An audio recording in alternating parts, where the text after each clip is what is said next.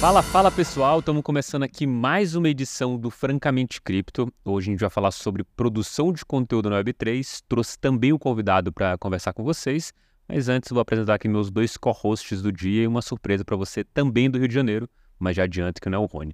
Luca, seja muito bem-vindo aí. Me diga aí como que tá o seu dia de torcedor desse futebol brasileiro. Eu acho que você não quer que eu fale de futebol. Não quero que você fale de futebol, beleza. Uhum. Então, maravilha, é isso aí. Bernard, você é direto do Rio de Janeiro aí, o que, que você tem para contar pra gente aí desse calor ou tá frio aí no Rio? Tá, tá, tá frio, né? 32 graus, frio demais aqui, não tô de casaco. Não, brincadeira, tá friozinho, clima agradável, né? Tudo nos conformes. Maravilha. Bom, pessoal, você aqui que tá esperando como produzir conteúdo no Web3, a gente trouxe um convidado muito especial, o Vitor Miguel, que é Content Manager da Zen Academy. Queria dar as boas-vindas para você e pra você dar um oi pro pessoal aí. Obrigado, conhece. obrigado por me receber e prazerzão estar aqui. Maravilha. Vitor, já emendando a pergunta logo de cara, assim, como que você veio parar em cripto? Que você estava contando um pouco da sua história aí, acho que tem pontos interessantes para trazer o pessoal. Certo, então eu sou um advogado que hoje fica full time no Web3, né? Eu comecei em cripto lá em 2017, comprando minhas primeiras criptos, mas nunca dei a devida atenção. Apesar de ter muito interesse, eu não tinha muita, muito tempo para ficar vendo isso. E acabei comprando em 2017, larguei até 2021, quando meus dois irmãos começaram a mexer com a Axie Infinity e estavam ganhando muito mais que muito advogado lá.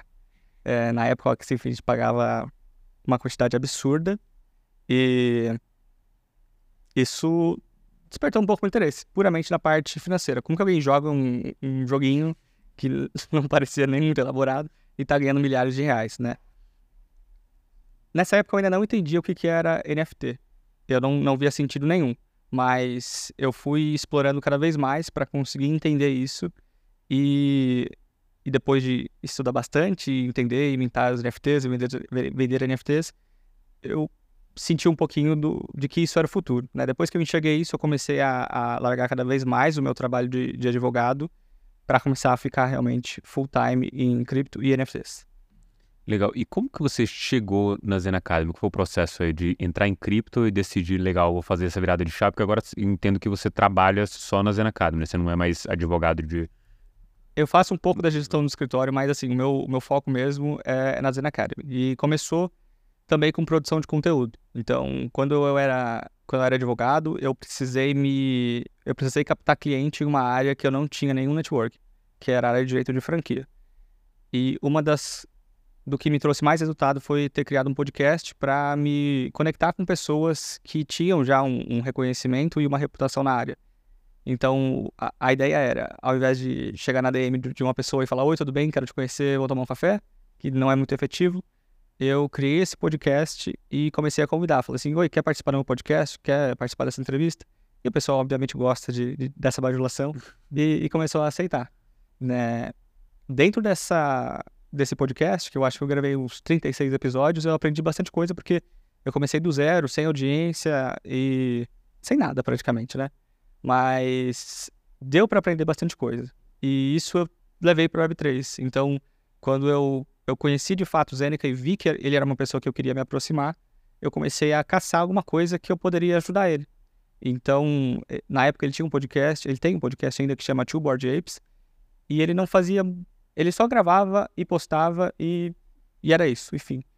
E aí eu entrei em contato com ele pela, nas DMs do Twitter mesmo e, e também no Discord, falando, olha, eu acho que você pode crescer mais esse podcast se você fizer isso, se você colocar no YouTube, se você mexer mais com SEO, se você conseguir cortar isso para vídeos mais curtos. E isso foi uma coisa que chamou a atenção dele. Como ele não tinha braço para fazer isso, ele falou assim, você consegue me ajudar? Eu falei, consigo, tranquilo. A minha ideia era, era de fato agregar valor para ele para me aproximar mais e conseguir aprender mais também com ele. E mas aí ele acabou me contratando e isso foi evoluindo até que eu fui cada vez mais pedindo mais coisas para fazer, enchendo o saco, até que ele me contratou de fato para Zen Academy. E aí já faz isso foi em janeiro, então já faz um ano e pouquinho aí que eu tô, tô de, de fato no Zen Academy. E, e como que qual a definição do que é Zen Academy assim? O que que é um Discord, é uma coleção? Como é que você explica aí pro para o nosso ouvinte que sabe o que significa Web3, cripto, NFT, mas não entende o que é Zen Academy. Perfeito. A Zen Academy é uma comunidade e você comprando o token, o token dele, você tem acesso à comunidade completa. É... Hoje, ela gira muito, ela não tem um público específico, ela não é específica para traders, ela não é específica para builders, não é específica para nada, mas é um lugar que ele a gente tira muito hype de lá e começa a conversar realmente com, com fundamento. Então a gente trabalha muito lá a questão de, de saúde mental, também tem a parte, de, a parte do grupo alfa, mas é, é, é o que a gente chama de safe place na Web3 para você. Então é um, é um lugar que você vai para você realmente conversar com, com um amigo, com um companheiro, e não para você ficar só flipando NFTs. A gente está tá, tá lá no Zen Academy para agregar um pouco mais de é, espaço nessa, nesse negócio tão caótico que é a Web3. A gente teve aquela conversa com, com, com ele, né? Que foi algum tempo atrás. E acho que uma das coisas que a gente mais notou era sobre essa perspectiva é, do empreendedor mesmo, né? De olhar para aquilo e olhar para a comunidade e falar, pô, obviamente temos pessoas aqui que gostam dessa é, comunidade, de consumir conteúdo, de produzir conteúdo, de estar em interação, mas óbvio, a gente tem os especuladores aqui como, como um todo, em qualquer lugar. E essa visão aqui é, dele um pouco é, óbvia, não óbvia, mas assim no sentido de é, clara demais, cristalina, a ponto de entender o que de fato está acontecendo, é uma coisa muito que a gente tem é, do, do criador em si. E do criador, é óbvio, do empreendedor, o cara que está lá no dia a dia. E, e eu, eu, queria só entender a, a, sua visão especificamente sobre onde que se encaixa é, produção de conteúdo nesse contexto de, de comunidade. É um método de engajamento? É um método de é, trazer as pessoas para serem é, minimamente qualificadas para aquele debate? Qual é a sua visão sobre essa questão de conteúdo?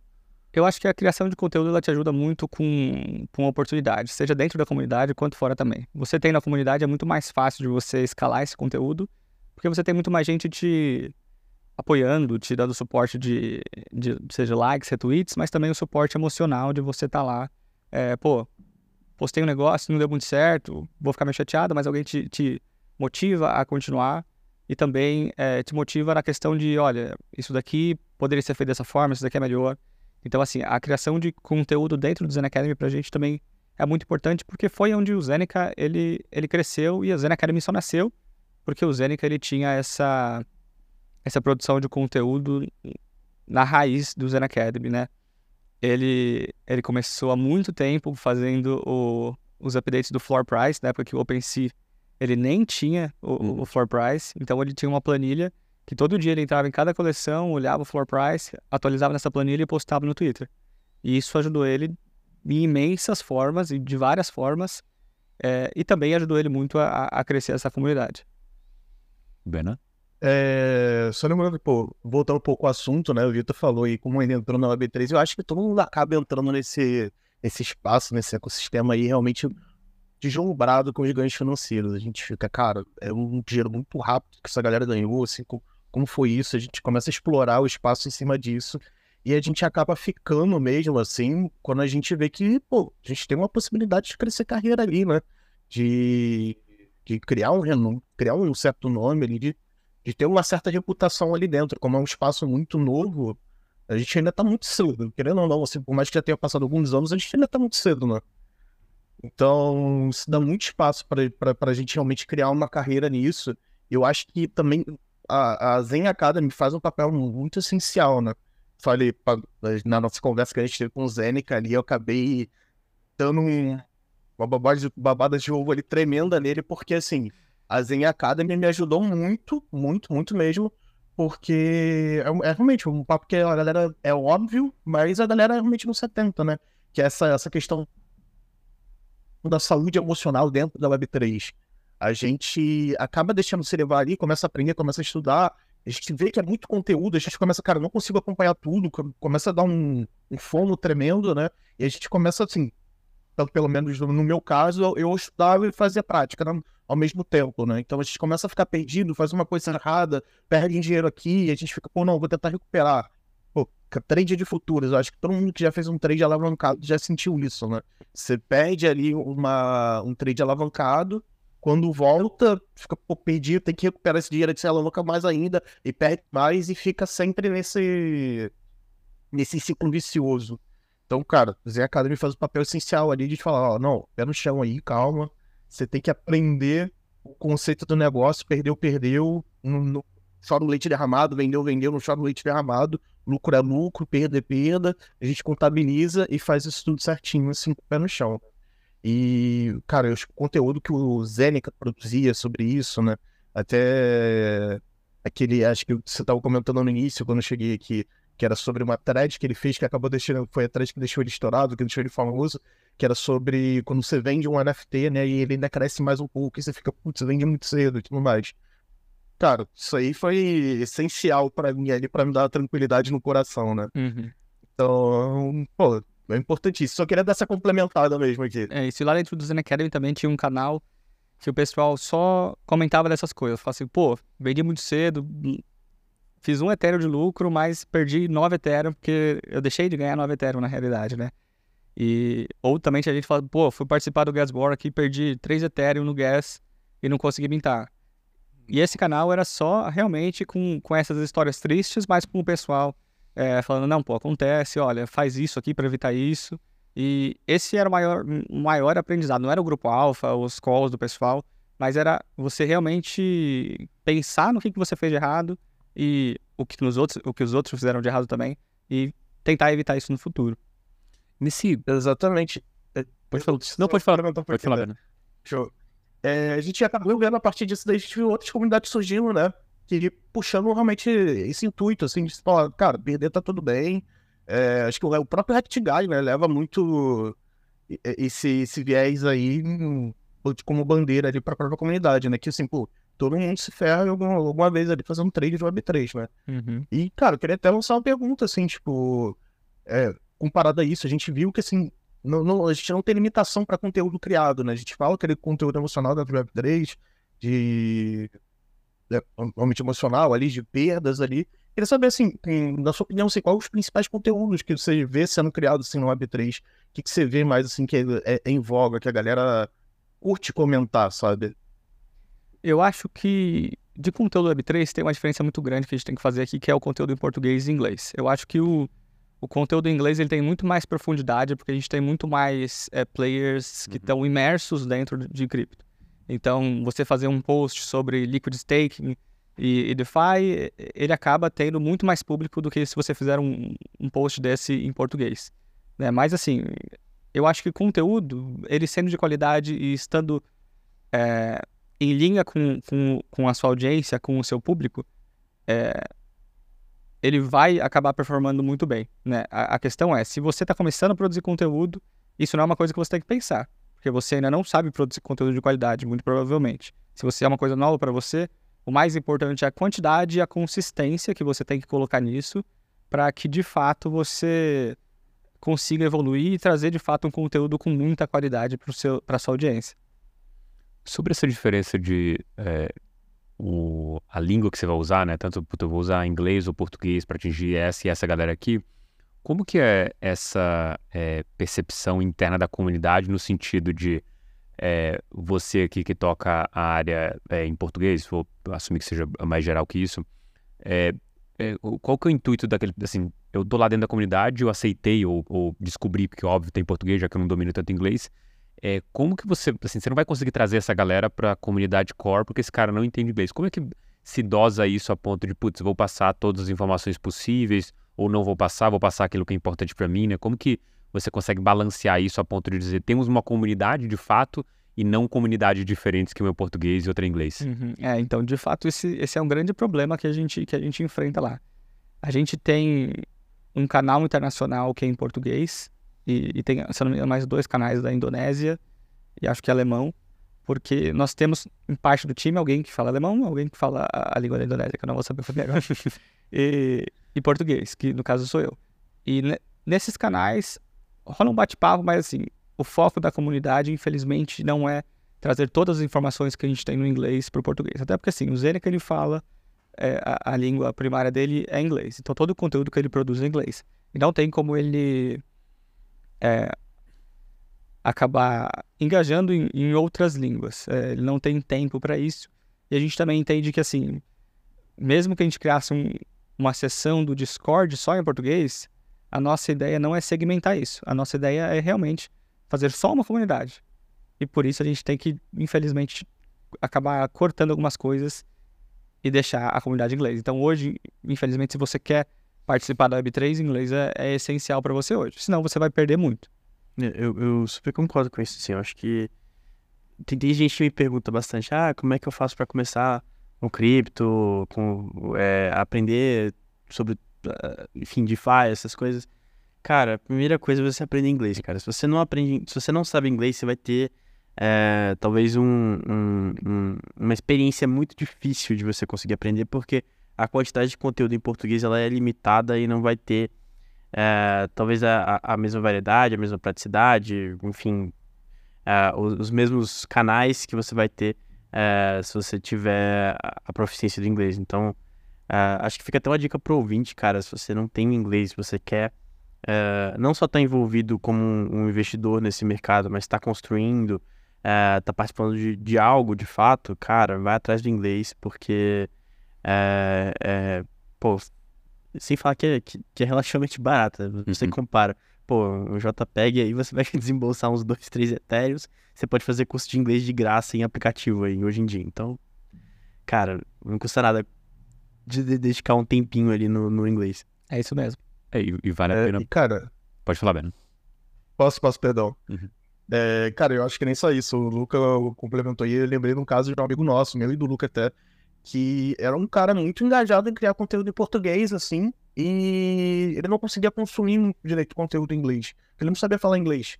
E, cara, e hoje em dia a gente tem muitas ferramentas aí, pô, que, que ajudam a gente nessa, nessa tradução. Até o próprio Google Tradutor, comparado a, sei lá, cinco anos atrás, o negócio tá maravilhoso hoje em dia, né? A gente consegue traduzir páginas ali, apertando com o botão direito, assim. Então tá muito mais acessível para esse cara começar a aprender ali.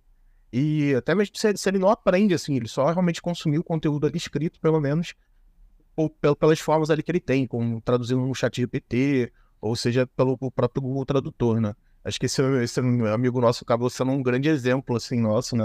Dá um salve aí pro Douglas, que, cara, ele não entendia nada, o Lucas já deu até risado aí. Ele é o nosso Bitcoin maximalista lá da nosso grupo de amigos ali da gente, né? Mas, cara, era uma pessoa que a gente viu que não sabia nada de inglês, ele era super empenhado para criar conteúdo e começou a utilizar dessas ferramentas ali para não parar, sabe? É aquilo que o, que o Victor falou, de, de, ter uma constância ali, criando conteúdo, criando conteúdo sempre, e eu procurando ferramentas para fazer isso. E não precisa ser nada, nada demais, assim, o nível de inglês não é para você ser fluente, mas só para você conseguir ler e entender o básico, entendeu? Porque o resto você consegue se virar com, com tradução, escrita você tem o chat GPT para te ajudar. Então, é bem, é bem tranquilo mesmo.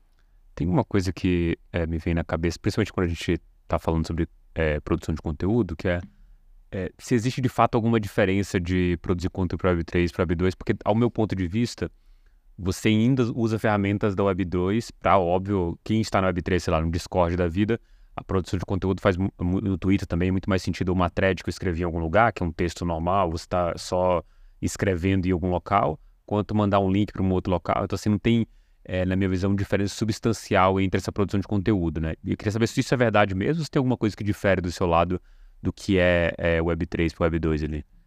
Eu acho que é, a produção de conteúdo hoje, ela, ela continua a mesma coisa, Web3 e Web2, porque a gente... É, a audiência está nas ferramentas Web2. Uhum, então, sim. adianta a gente querer... Eu vejo muita gente querendo usar o Mirror, que é um... Uhum, sim. é um blog Web3, mas não tem nenhuma, nenhuma, nenhum benefício você utilizar isso porque você está cortando parte da sua audiência que não está nessa plataforma. Então, uma ferramenta que eu, que eu vi muita gente usando é o Zilli, que ele acaba, você acaba criando as quests para sua audiência, mas ela também não é integrada com, com Twitter YouTube, então é muito difícil de usar. É, eu usei num, num projeto que eu e o Bernardo está, que é o, o Heads, e eles têm um canal no YouTube que faz uma produção de conteúdo muito boa. E a... eles colocam. A cada vídeo que eles lançam, eles, ele coloca a quest lá. Então, eles têm três principais coisas: você curtiu o vídeo, você está inscrito no canal e você assistiu o vídeo inteiro. Só que aí você comprova que você assistiu o vídeo inteiro como? Você comenta antes de dar play, dá play, assiste o vídeo inteiro e comenta de novo, tira um print e joga na plataforma. Então, assim, é uma coisa que a pessoa tem que ter um benefício muito bom para você passar por tudo isso e e conseguir realmente utilizar a plataforma. Se fosse tudo integrado no YouTube, por exemplo, você assistiu o vídeo inteiro, o YouTube notifica o Zilli, ele já te dá os pontos por causa disso, você deu like já ganhou o ponto automaticamente, aí seria outro, outro esquema, porque você consegue realmente entender quem são os seus consumidores fiéis sem dar trabalho a mais para eles. Mas hoje em dia a infraestrutura que a gente tem não, não suporta isso. Eu consigo pensar umas opções que daria para você simplificar o processo, talvez. Sem perder a audiência. Você poderia, em vez de manter só o YouTube, você ter uma plataforma Web3 de vídeo também que fazia esse processo, faria esse processo automático, né? E aí você joga pro cara a opção, ó, ou você assistir no YouTube aqui, você tem que fazer esse processo chato, ou você assistir lá que já é automático, assim, é uma coisa que pode, pode evoluir para isso no futuro, né? Quem sabe? É, quando você está falando de um para muitos, eu acho que aí tem um desafio gigantesco, porque um para muitos, os muitos lá vão ter que ter uma usabilidade boa. Quando a gente está falando, talvez, de um, um pequeno ciclo que se favoreça dessa exclusividade, às vezes tem umas coisas até boas, né? Acho que você tá, tem um lens, né, que você usa uhum. bastante e que você falou que, como são poucas pessoas, tem alguns caras é, famosos aí do, da Web3 que acabam te seguindo porque tem poucas opções, né? Você está sempre comentando, uhum. trazendo algumas coisas, então você acaba criando esse ciclo é, meio, é, esse inner circle aí que acaba favorecendo essas interações e talvez é, a questão da, é, da Web3 como ainda é muito nichado faça um pouco ainda de sentido nessa direção. Né? Hum. É, eu, eu vejo muito isso no futuro da Web3 Social, na verdade. Eu acho que a gente vai ter cada vez mais estruturas mais nichadas, sabe? É, porque ela favorece isso. Essa estrutura de Web3, ela, ela favorece pra caramba você ter uh, coisas bem nichadas, porque você consegue transformar o nichado em algo rentável. É, por isso que a gente não tem tanta coisa lixada hoje em dia no, no mainstream, porque o nichado não é rentável, sabe? Tipo, você fazer algo que é muito específico para um público muito específico, você vai ganhar muito menos do que o cara que faz um negócio muito generalista para uma galera assim, gigantesca. Então acho que talvez para essas coisas nichadas, o Web3 vai ser uma solução bem legal, bem interessante. Bena? Total. É, cara, queria até mandar uma pergunta, né? A gente está falando assim, criação de conteúdo de Web3 e Web2 acabam sendo muito parecidos porque você tem que criar, ficar refém de plataformas da Web2, né? Mas agora falando assim de puramente Web3. Quando a gente quer criar, como, como a gente faz para monetizar um conteúdo de Web3, assim?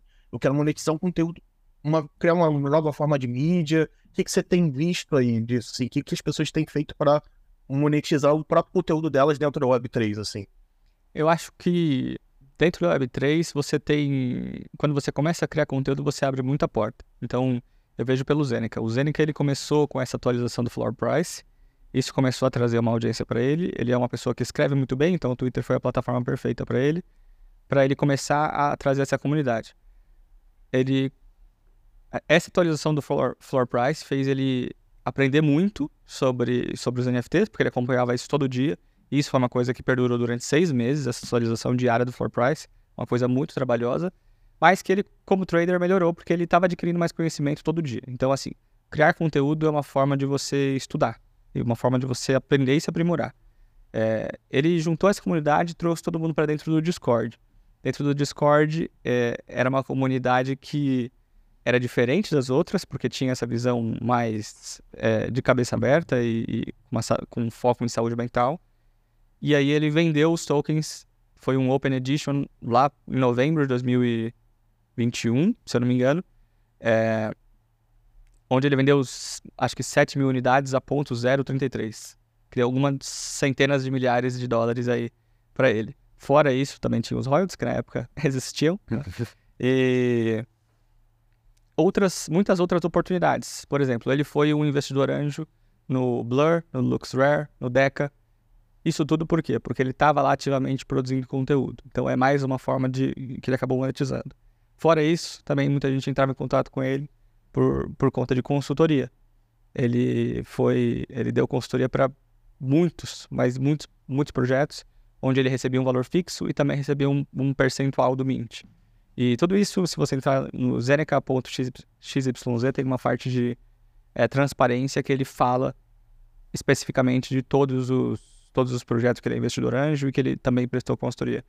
Então, assim, oportunidade de monetizar não falta. A questão é, se você começou agora e já querer monetizar, vai fazer outra coisa, vai arranjar um trabalho. Porque, assim, não é a coisa mais fácil de monetizar se você não tiver experiência comprovada. Então, assim, ah, se você acabou de vender uma empresa por um milhão de dólares, você pode produzir conteúdo que vai ter, vai ter gente querendo comprar o seu conteúdo. Agora, se você ainda está criando a sua jornada, comece a produzir conteúdo como forma para aprender e um dia você monetiza.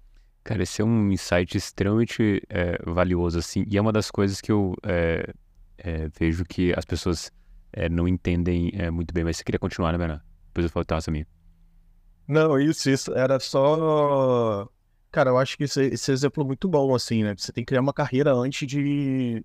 Antes de você começar a monetizar isso. Acho que a gente viu até com o próprio Bakeless, né? Eles começaram a lançar ali, tokenizar seus podcasts e, e vender esses, esses podcasts ali bem limitados ali, não sei. Acho que a quantidade de 100 NFTs cada, cada episódio de podcast. Eles começaram bombando ali, lançando o episódio do SBF, né? Logo depois da derrocada da FTX. Então o negócio vendeu, estourou.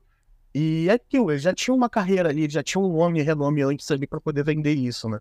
E a gente tem visto, eu acho que, tipo, novas formas aí de você realmente captar dentro da Web3, assim, novas opções. Eu acho que, tipo, essa, essa tokenização de mídia que a gente tem visto hoje em dia, assim, o pessoal tokenizando podcast, tokenizando música, são um desses grandes exemplos, assim.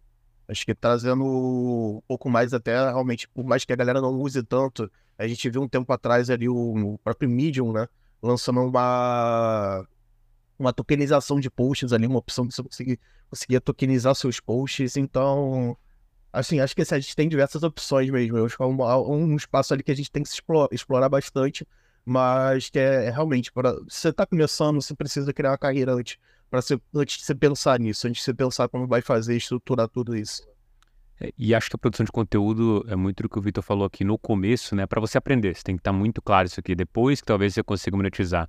E é engraçado porque é, a produção de conteúdo acaba sendo é, uma coisa cerne é, da Web3 do próprio cripto, né? Se você pega a história do Vitalik, ele é, começa a produzir conteúdo para o Bitcoin Magazine começa a botar ali as ideias dele é, num, num, texto e apresentar para a comunidade.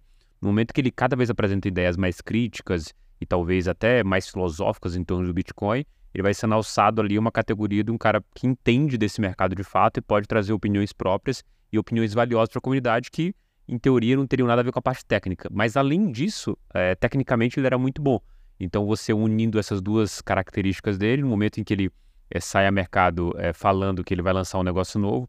Existe, óbvio, uma parte ele, maximalista dos bitcoiners que ataca ele falando que é um scam, mas existe uma, inclusive uma parcela dos bitcoiners que fala, cara, pode dar errado, pode não dar certo isso aqui, mas a última coisa que esse cara é um scammer e muito a ver com a capacidade que ele mostrou produzindo conteúdo, né? E ainda assim passa a ser um, uma, um ganho indireto da produção de conteúdo. E acho que o que mais a gente tem é esses ganhos indiretos. O direto, óbvio, seria produzir conteúdo de graça, uma série de quantidades, funil de vendas, e ali depois vendo um curso, vendo alguma coisa, uma comunidade, o que seja que. E, existe é, alguma coisa nesses, é, nessas pequenas pequena receitinha de bolo é, que eu dei para que funciona diferente no Web3, assim, onde que desemboca isso tudo? Você produz, produz conteúdo é, é, pro, pro Zen Academy, o pessoal produz lá dentro, e aí onde que isso aqui é, vira para um Discord ou vira para uma coleção NFT? Qual que é o momento disso? Esse é o momento da venda de fato ou é um novo começo para a comunidade? Eu acho que o, o, que muda é que você tem muito mais contato com, com a pessoa que está criando conteúdo. Então, hoje o que a gente vê, a pessoa fica te fornecendo muito conteúdo, principalmente no Instagram e no YouTube, mas você não tem nenhum contato com ela. Quando a pessoa vai lançar um curso, ela te joga num grupo de WhatsApp que você não pode falar e ela vai te mandando mensagens sobre, sobre o lançamento, uhum. dá três aulas grátis e, uhum. e, depois te vende no final. Uhum. É, na Web3 é, é, é, muito diferente. Então, pelo menos como foi com o Zeneca, ele começou e quando você entrava na comunidade, ele estava lá todos os dias. Se você perguntava alguma coisa para ele, ele te respondia. Então, esse esse contato mais próximo, ele é o, é o grande diferencial. Que de fato cria uma comunidade e não cria uma audiência só, né? Então, eu acho que, que o que muda é você conseguir, um, é, ter o contato com, com o criador de conteúdo, e dois, você também ter essa. Você também ter a possibilidade de dá uma recompensa para os seus para sua audiência mais fiel. Então você consegue hoje na Web3, por exemplo, no Discord, quanto mais a pessoa fala lá, tem a, a questão dos níveis, a pessoa consegue ter essa a, a quem está criando o Discord sabe que nível cada pessoa está e consegue dar um role a mais, que participa de alguma coisa. Então, dentro do Web3, infelizmente, a gente não tem tanta infraestrutura para isso, mas já existem coisas que você consegue identificar quem são os seus principais holders e remunerá-los. remunerá não com, com dinheiro de fato, mas talvez com um NFT comemorativo que tem alguma utilidade e com isso tem algum valor e, e por aí vai. Cara, uh, sobre esse negócio da conversa direto com o teu, uh, o cara participante da comunidade, o teu usuário ali de fato, tem alguma é, ferramenta diferente que você pode usar nesse desse engajamento junto com o conteúdo do Web3? Assim, uma coisa é você mandar o link e tal, essa conversa é o primordial nesse negócio, porque às vezes eu vejo realmente é, muita coisa surgindo dessa conversa valiosa, e às vezes nem uma conversa assim, de um tópico, mas o cara da comunidade, um ou dois, de novo, não precisa muita gente entendendo que ele pode postar um conteúdo lá que vai gerar é, uma conversa, né? Qual o valor dessa é, possibilidade aqui de conversa para uma comunidade Web3 e também para a sua produção de conteúdo? Existe, de fato, uma flywheel que funciona muito bem, que é a produção de conteúdo, conversa e é, desembocar em outros conteúdos, né? Qual, como que isso funciona dentro da comunidade? Existe uma diferença, mas assim, a, a, parte de infraestrutura pega. Então, assim, o que a gente tem hoje, a, que a base do Web3 acaba sendo o Discord. Uhum. Porque o Discord ele tem a opção de você verificar um token e, e com isso você ter acesso, mais acesso do que outras pessoas. Né? Então, assim, quando você, quando você tem isso, eu entendo que você acaba aproximando mais da comunidade, porque as pessoas têm de fato um. É, elas se comprometeram a comprar ou mintar o negócio, o que custa, mesmo se for um free mint, ele vai custar pelo menos o valor do gas. E, e você ter a propriedade disso, eu acho que é uma, é uma coisa muito importante na cabeça da pessoa que ela acaba dando mais valor e dando mais valor até para a comunidade que ela tá querendo construir conteúdo, querendo é, construir a comunidade e com isso se esforçando mais para também participar disso, né? Eu acho que assim o, o principal seria todas as comunidades caminharem para ser uma DAO e com isso é, todo mundo ter uma parte ativa dessa comunidade. Mas isso ainda também é um futuro muito distante, que a gente. Hum, ninguém sabe o, o que, que vai acontecer com essa questão de DAO mesmo. Mas a gente ainda tem que trabalhar muito na infraestrutura. Bernardo, você queria falar uma coisa? Cara, queria mandar uma assim. É... Queria perguntar, assim, aproveitar que a gente começou a falar de futuro, assim. Queria saber de você, qual, qual a sua opinião, assim, qual o que você tem visto aí de tendências que sejam a interseção aí entre a interação entre a criação de conteúdo, entretenimento, entre o Web 2 e o Web 3, assim. É, dá até um exemplo, assim, que a gente tem visto bastante. Gente viu o Pens agora lançando sua linha de brinquedos e tal, em que o, a pessoa que comprava o brinquedo ali poderia ir no site dele lá no Pud World e acessar ali, você tinha um NFT Soulbound, que o cara tinha um personagem ali próprio dele, que era do brinquedo dele, junto com os acessórios, né? Acho que outro exemplo também é o caso que a gente tem visto ali do, do, do Dead Fellas, né? Que distribuiu uma espécie ali de VTubers ali para seus holders ali. Quem tem um NFT tem, recebe ali um, um igual ali, tipo um VTuber ali. Para quem não sabe, VTubers são aqueles personagens ali que usam motion tracker ali para traquear seus movimentos faciais e tal. E a galera usa bastante para fazer streaming.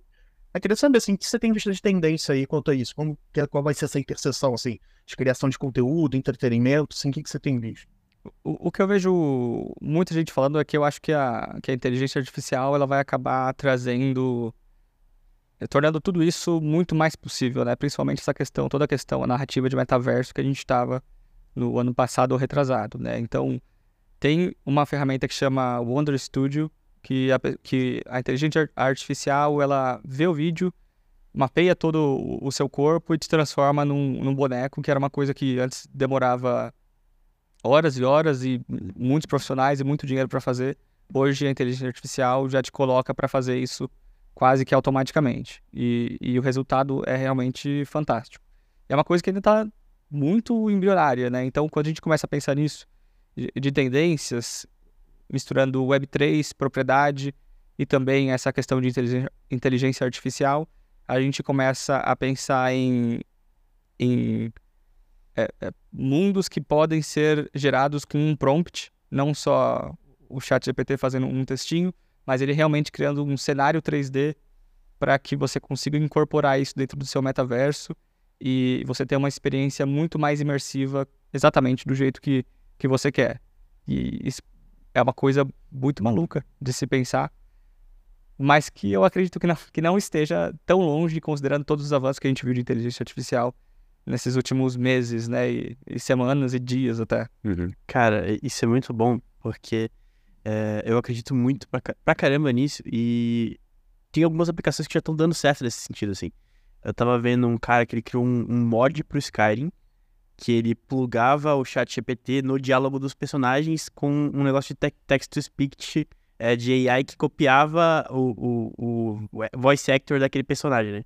Então ele conversava com o NPC, que na verdade não era um NPC, era o chat GPT fazendo um roleplay do NPC falando o que ele falaria ali. Então é, torna a experiência muito mais imersiva, você consegue conversar é, com o personagem de uma maneira é, praticamente que, é, assim, sem ter a, a, aquelas escolhas é, que já estão pré-definidas ali, que o cara vai, vai te dar um script que já está escrito, é, fica uma parada que é, que é gerada ali na hora e você consegue expandir o mundo de uma maneira absurda, porque você consegue é, fazer com que, por exemplo, você treine o, o modelo de, de, inteligência artificial com base, sei lá, na lore do seu mundo ali. Então o cara vai estar tá por dentro de tudo aquilo que está acontecendo é, dentro daquele mundo e vai começar a, pass a passar diálogos mais interessantes para o jogador.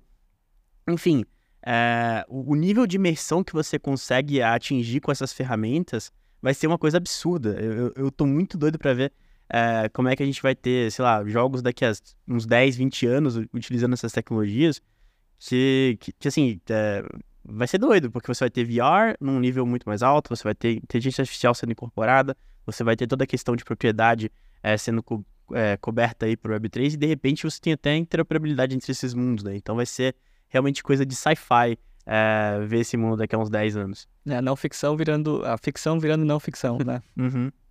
É assustadora a era das máquinas. e, não, mas assim, saindo um pouco desse lado mais utópico, não tão utópico, também tem essa a questão mais pé no chão. E um exemplo muito bom é exatamente o que vocês fizeram no mercado Bitcoin para se aproximar é, dos clientes. Criar a comunidade no Discord, fornecer o, o MBPS e também trazer esse conteúdo e educar a, a comunidade. E eu queria até saber mais também como que foi essa experiência de vocês na criação disso. O que, que vocês é, acertaram, o que, que vocês erraram e como que isso está tá influenciando o dia a dia do mercado Bitcoin? Cara, acho uma ótima pergunta, sim. É, quando a gente pensou, né, foi muito do, da visão do nosso CMO, o Robson Arada, ele falando, pô, a gente tem que retomar essa ideia de que a gente faz parte dessa comunidade como um todo, né? E assim, é uma coisa é, que quando você percebe que aconteceu, ela já aconteceu, né? Que você se desgarrou dessa interação com a comunidade, né? Você virou cada vez mais uma exchange, um negócio, e de repente você nasceu no cerne de uma comunidade, que era óbvio a comunidade de cripto no Brasil, tava lá os fundadores respondendo o pessoal no Bitcoin Brasil, né? Eu reclamava do, é, do, do saque que estava ruim ou alguma coisa estava funcionando, o cara respondia lá, tinha muito essa perspectiva e de repente você vai virando um negócio, aquilo vai se desgarrando porque você tem, óbvio, outras prioridades, e quando você percebe, você falou assim, cara, eu tô totalmente desconecto dessa, é, desconectado dessa é, realidade de comunidade. Beleza, pessoal, vamos mudar isso aqui. O jeito mais próximo da gente fazer isso e conectando com a nossa visão de futuro de Web3 é uma comunidade, vamos começar pelo Discord, a ideia do Free Mint, e tudo isso a gente é, é, vai testando ainda. Ainda acho que é um, um grandíssimo experimento que a gente está fazendo, até porque tem uma coisa que sempre levanta, é, me levanta, é, não suspeito, mas assim, como que isso, isso vai acontecer nessa interação com a comunidade, se alguma coisa ou muito boa ou muito ruim acontecer. Muito boa que eu digo é, o mercado está evoluindo, você vai trazendo cada vez mais gente para dentro, as pessoas cada vez mais ansiosas por aquilo que ou foi prometido ou que elas querem e como que aquilo reverbera para dentro. Mas acho que alguns é, ensinamentos, depois quero até ouvir vocês dois aí, como que você tem percebido a comunidade, é, é muito de construção mesmo, assim. Para mim, o negócio é construção. Você não vai conseguir criar uma comunidade. Você pode criar uma audiência de uma hora para outra que você viralizou alguma coisa, mas é uma comunidade muito mais complexa, porque você precisa daqueles efeitos dois dentro da comunidade que vão surgir naturalmente pelo engajamento daquele público. Um exemplo, tem um cara na comunidade que acho que é, ele sempre é, produz ali alguns conteúdos bem é, é legais, assim, vai atualizando o negócio lá dentro, você fala, pô, esse cara entendeu a comunidade e ele se sente parte daquilo, né? E aí outros caras são incentivados a fazer isso. A mesma coisa quando o Bernard, sei lá, no, naquele caso não específico que a gente não fez o Discord, né? Termina uma live falando sim, salabim, Bitcoin sobe para mim. O cara se sente, é, quando a gente faz alguma brincadeira dessa, o cara se sente, pô, isso aqui é um ambiente que eu tô tranquilo de fazer. É algumas coisas que a gente tá percebendo agora, que cada vez mais caminhar para a comunidade. Um exemplo é, é, crasso que a gente tem usado bastante é, antes do nosso call cripto que acontece terça, 14 horas, a gente entra cinco minutinhos antes, cara, e fica falando besteira lá, falando de time, de futebol, criando apelido um pro outro, é, que, que era o, o, o Luca era o, o mago da, dos airdrops, né? A Yggdrasil do airdrops, o que que era que a gente ficava falando? Não, era, era uma. Era o? Era, O inimigo da regulação. Inimigo da regulação. Mas queria ouvir a percepção de vocês. O que vocês têm que ser, acho que tem sido desafio aí e oportunidades esse, da comunidade? Cara, é... primeiro eu queria falar que eu gosto muito do- da- dessa iniciativa. eu Acho que foi uma das melhores coisas que a gente fez aqui dentro. É, aproxima muito do público. Você tá ali é, conversando de fato com, com quem tá consumindo seu produto e, e batendo esse papo. E eu gosto muito da nossa, do nosso call toda terça-feira, assim. Eu acho que o nosso call, ele não só serve pra gente consolidar tudo aquilo que aconteceu na semana do mercado cripto, que eu acho que é uma coisa que é, que é muito legal, porque, assim, a gente não... Por mais que a gente seja... eh, Nós somos analistas aqui dentro, a gente não consegue acompanhar tudo o tempo inteiro. Então, Uhum. É, serve até para eu conseguir acompanhar o mercado. É, e, e você vê a- as pessoas cada vez mais interagindo, que eu tô, eu tô sentindo isso agora, assim, a gente tá começando a, a- a encaixar os leguinhos ali para que as pessoas se sintam mais à vontade para falar, se sintam mais à vontade para colocar suas ideias, a gente discutir aquilo ali, como se fosse uma roda de conversa mesmo. E, e isso é muito bom, cara. Eu, eu sinto um feedback talvez um pouco mais direto daquilo que a gente tá fazendo certo, daquilo que a gente tá fazendo errado, é, do tipo de coisa que as pessoas gostam de ver. Então ajuda até a direcionar o nosso trabalho. Como no caso, né, como a gente é analista, a gente produz muito conteúdo, principalmente escrito, é, você começa a perceber o que, que as pessoas querem saber mais, o que, que as pessoas têm interesse, o que, que as pessoas não têm interesse, é, o que, que chama atenção, o que não chama atenção. É, acho que até nesse, nesse ponto de vista de você entender para quem você está produzindo conteúdo é muito bom. E, enfim, tenho gostado bastante. Acho que é, ne- nem considero assim como, como trabalho tá, tá fazendo as coisas ali para a comunidade, porque para mim é um prazer.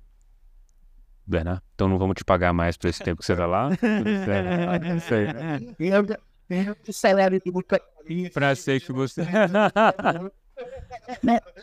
Mas, cara, eu acho que meu sentimento é muito parecido com o do Lucas, assim, é muito prazeroso estar ali dentro, ainda mais quando a gente realmente encontrou essa interseção ali de tá, tá falando sério e tá realmente num clima ali mais um pouco familiar, ali um pouco mais de resenha, que você consegue conversar ali, trocando uma ideia, uma ideia mais, um pouco mais informal, talvez, assim, uma outra pessoa ali, você recebe uma troca dessa pessoa ali de fato, você vê que essa pessoa ali tá se abrindo, tipo, te ajudando a produzir algum conteúdo. Acho que tipo, um grande exemplo disso ali é o do próprio Vitor, lá que tá mandando várias coisas lá, né? Que era o nosso membro ali de ouro da comunidade. E acho que o, um que a gente viu agora que foi uma, uma coincidência aí muito engraçada, que foi o Rony, que a gente estava no grupo de estudos ali, o Rony tá produzindo um grupo de estudos dentro da, da comunidade. Ele consumiu com, com- com- é, começou a consumir um conteúdo de Eigenlayer, né? Que era um dos temas da, da, da, da roda lá do grupo de estudos dele, e ele descobriu que quem estava produzindo o conteúdo que ele estava consumindo era uma das, das, das membros ali do grupo de estudos, a Mara. Então, cara, isso ali gerou um clima, tipo, pô, é você que fez, né? Eu sabia, porque o nome do cara é descentralizando, né? Eu que era minha não sabe, porque ninguém a gente não vai imaginar que é a mesma pessoa, assim. Então foi um clima, assim, bem, bem maneiro. Mas, cara, a gente passou ali por alguns perrengues aí no meio do caminho, né? Acho que talvez até um pouco de frustração, assim, por assim dizer. Porque a gente começou tudo meio corrido. Cara, quando você falou da ideia, o André virou pra mim, ó, vamos começar uma comunidade Web3. Eu falei, cara, fiquei animadaço. Pô, sou, sou o cara do NFT, né? Tô, tô totalmente- totalmente englobado dentro de comunidades e tal. Então eu falei, pô, totalmente hypado ali pra isso. Aí ele falou, ó, a gente vai fazendo isso em dois meses aí, irmão. Eu falei, cara.